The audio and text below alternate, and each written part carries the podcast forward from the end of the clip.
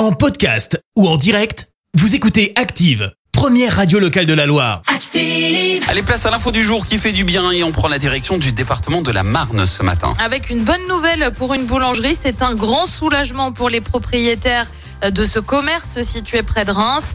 L'établissement craignait de devoir fermer après avoir reçu une facture d'électricité de près de 20 000 euros pour les mois de novembre et de décembre. Le fournisseur a décidé de lui-même d'effacer une grande partie de la somme. Le couple ne doit plus régler que 3 100 euros, somme plus conforme à ce qu'ils ont l'habitude de payer pour cette période de l'année. Après avoir reçu la facture astronomique, le couple avait lancé une cagnotte en ligne. Elle a depuis été clôturée. Plus de 2000 euros ont été récoltés, somme à laquelle il faut ajouter les dons faits directement à la boulangerie. De quoi régler une bonne partie de la facture rectifiée. Merci. Vous avez écouté Active Radio, la première radio locale de la Loire. Active.